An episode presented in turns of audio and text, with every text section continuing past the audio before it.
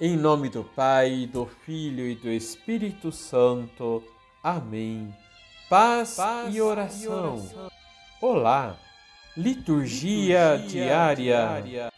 Jesus nos propõe no Evangelho de São Mateus, capítulo 16, versículos de 24 a 28, que quem o deseja seguir deve renunciar a si mesmo, tomar a sua cruz e o seguir Muitas vezes achamos essas palavras de Jesus muito duras, mas na vida fazemos muitas escolhas que exigem renúncias.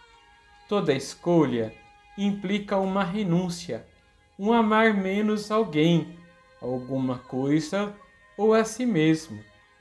Escolher Jesus implica em se comprometer com a sua mensagem e vivenciá-la até as últimas consequências, por amor a Ele, assim como Ele nos amou.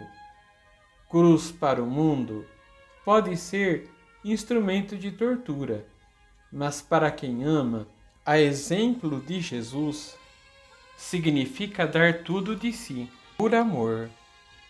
Não é assim o amor de mãe? Vamos rezar? Senhor, vós compartilhastes conosco a vossa humanidade, mas também a vossa divindade.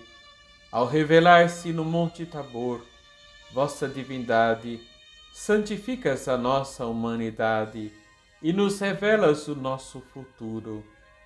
A verdadeira glória do homem está escondida no coração de Deus, de onde viemos e para onde um dia voltaremos.